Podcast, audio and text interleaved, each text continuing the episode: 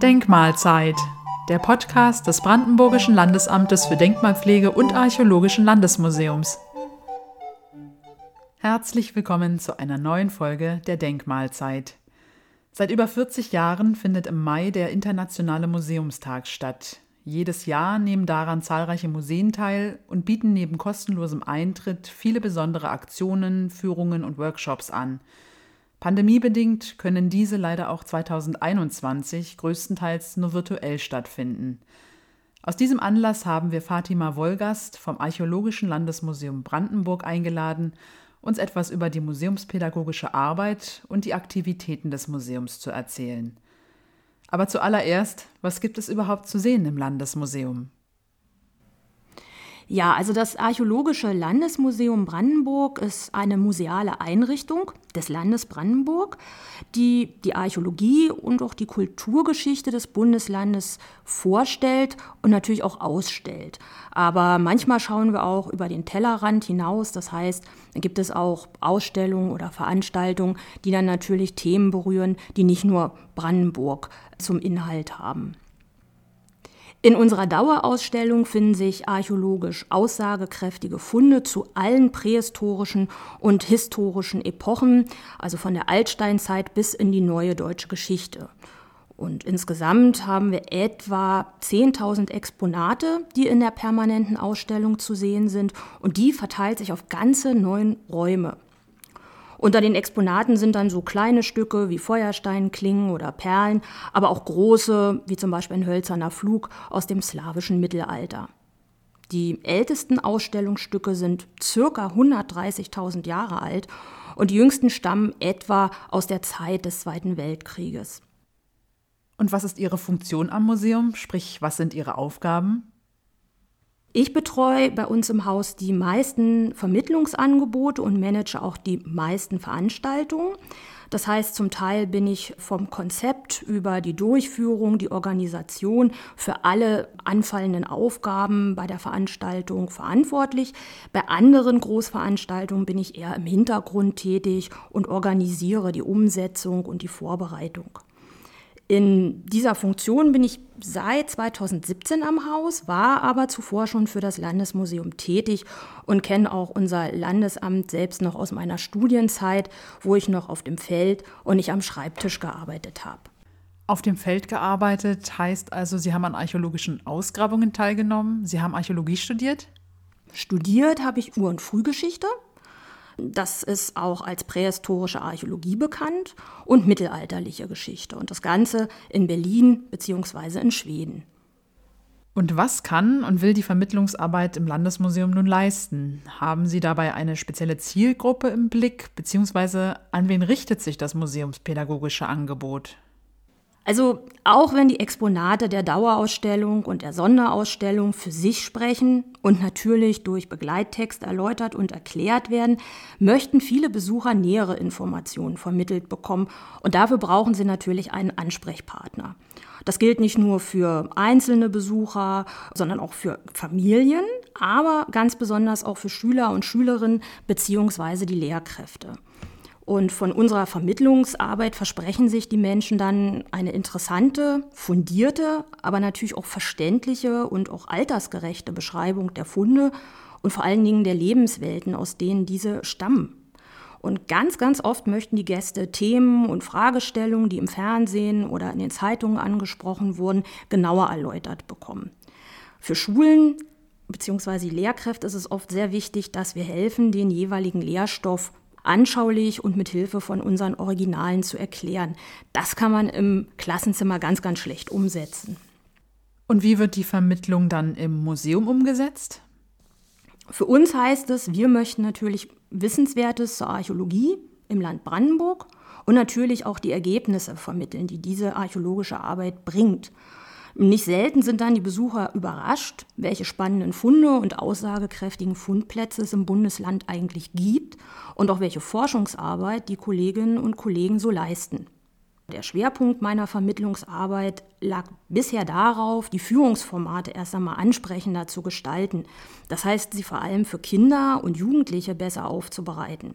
Damit wir wegkommen vom passiven Zuhören, wurden viele neue Nachbauten, Repliken, aber auch Rohmaterialien angeschafft oder ja, im Schweiße meines Angesichts selber gesammelt und getrocknet, damit man Archäologie bzw. die Vergangenheit im wahrsten Sinne des Wortes begreifen kann. Aber hier ist tatsächlich noch ein weiter Weg zu beschreiten.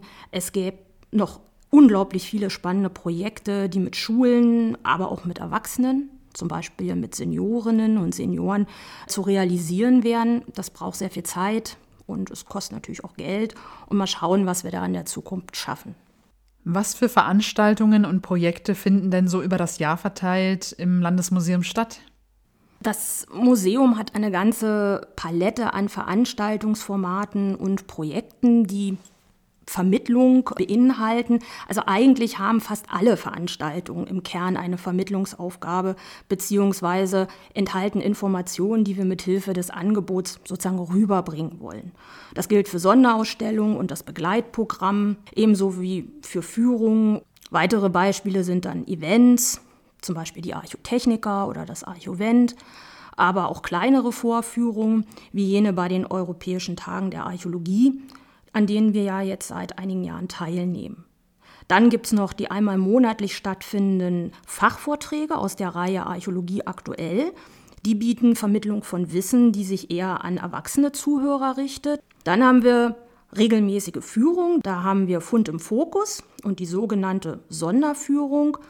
Beide finden einmal monatlich statt und widmen sich entweder einem speziellen Fund und seiner Geschichte und bei den Sonderführungen, da gibt es meist ein spannendes, epochenübergreifendes Thema, zum Beispiel ja, Bestattungssitten im Wandel der Zeiten oder auch Migration, ähm, die ja nicht nur in der Gegenwart stattfindet, sondern eben durch alle Epochen hindurch zu beobachten ist. Und dann gibt es Projekte, die sich ganz speziell an Schüler und Schülerinnen richten.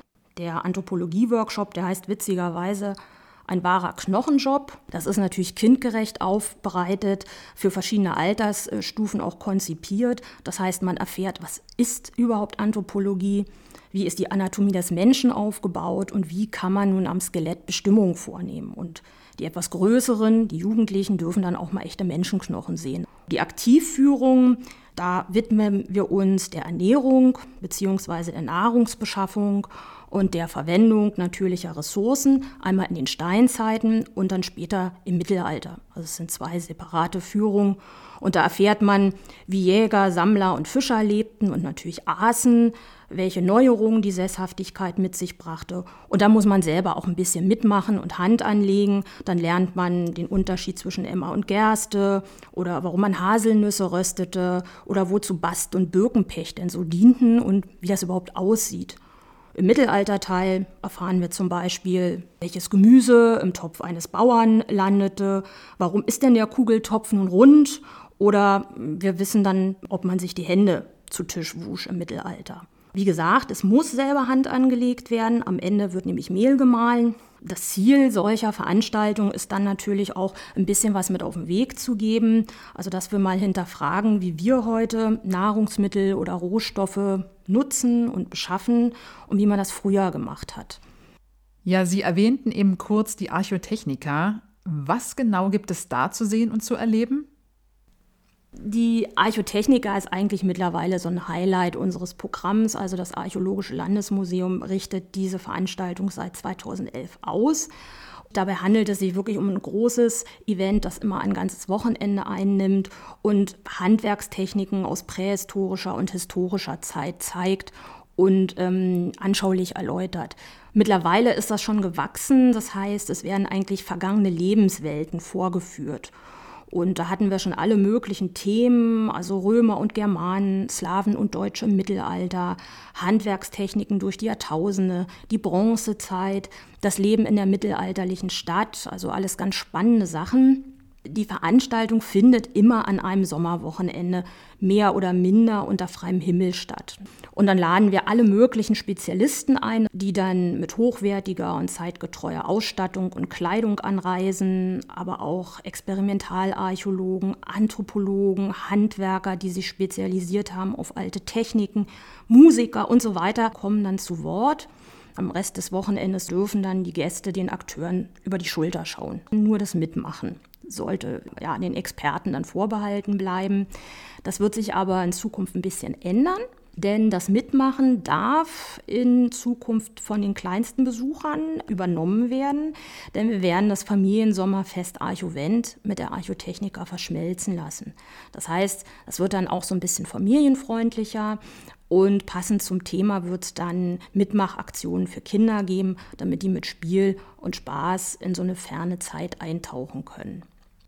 Die Archotechnika findet ja jedes Jahr im August statt. 2020 musste sie ja wie die meisten anderen Veranstaltungen auch pandemiebedingt leider ausfallen. Wird sie denn dieses Jahr stattfinden können? Ja, man kann sich natürlich schon vorstellen, so eine Veranstaltung mit vielen Besuchern und Akteuren, das ist in diesem Jahr eigentlich kaum planbar. Meistens bin ich mindestens ein Dreivierteljahr vor der Veranstaltung schon dabei, die Recherche zu starten. Die Akteure muss man ja auch erstmal finden und anfragen. Und das kann man eigentlich in diesem Jahr kaum wirklich umsetzen bzw. planen. Dafür ist die Zeit zu ungewiss. Aber wir versuchen natürlich wieder Wochenendvorführungen anzubieten. Es gibt dann sozusagen eine gestaffelte Archotechniker Light. Nun haben ja viele Museen ihr Angebot im letzten Jahr aufgrund der zeitweiligen Schließungen anpassen müssen und zum großen Teil auch digital stattfinden lassen. Hat sich das Landesmuseum dahingehend auch umorientiert? Also ein Großteil der jetzt vorgestellten Formate mussten während der Corona-Zeit natürlich pausieren und auch aktuell können die meisten von ihnen nicht wirklich umgesetzt werden. Dafür gibt es einige Ersatzangebote, und gab es auch schon im vergangenen Jahr. Zum Beispiel konnten wir im vergangenen Sommer ähm, nicht unbedingt Großevents durchführen, aber stattdessen gab es kleine Wochenendvorführungen unter freiem Himmel, natürlich mit begrenzter Besucherzahl. Da gehörten äh, tolle Musikvorführungen dazu, ein ganzes Wochenende, Instrumente oder Klänge aus der Steinzeit, äh, Bronzezeit bis ins Mittelalter hinein. Es gab Waffenvorführungen und Kampfvorführungen und ein ganz tolles Projekt zur Ernährung durch die Zeiten, das ich mit unseren damaligen Praktikanten erstellt habe und dann auch durchgeführt habe. Wir werden demnächst auch virtuell unterwegs sein und da wird es dann einen virtuellen Museumskoffer geben und zwar zum Thema Germanen. Mit diesem Koffer können dann Lehrkräfte bzw. Schülerinnen und Schüler unseren Ausstellungsteil zur römischen Kaiserzeit virtuell oder auch live vor Ort besuchen und mit den im Koffer enthaltenen Übungen herausfinden, wer waren denn nun diese Germanen und was wissen wir über diese Menschen und ihre Zeit. Und dann müssen natürlich die sozialen Medien heute einfach mitgenutzt werden, wenn man in der Öffentlichkeit bleiben will. Da haben wir jetzt also ganz tolle Fotos zu Funden der Dauerausstellung gemacht und die werden dann in Bild und Text vorgestellt. Und die vielen Likes zeigen uns, dass wir da ganz gut ankommen. Also da sind wir weiter dabei. Es wird sicher auch Vorträge geben, die man anschauen kann und verfolgen kann und dann mal schauen, was die Zeit jetzt so bringt, wie sich das weiterentwickelt. Ja, schauen Sie doch gerne mal via Instagram oder Facebook beim Archäologischen Landesmuseum rein. Vielleicht haben Sie auch eine Frage zu unserer archäologischen Arbeit oder zu den Aufgaben des Archäologischen Landesmuseums, die Sie immer schon einmal stellen wollten dann können Sie diese gerne an pressearbeit.bldam-brandenburg.de senden. Die Antworten auf ausgewählte Fragen gibt es am 18. Juni anlässlich der Europäischen Archäologietage hier in der Denkmalzeit zu hören. Mitmachen lohnt sich übrigens. Unter allen Einsendungen verlosen wir einen Ausstellungskatalog.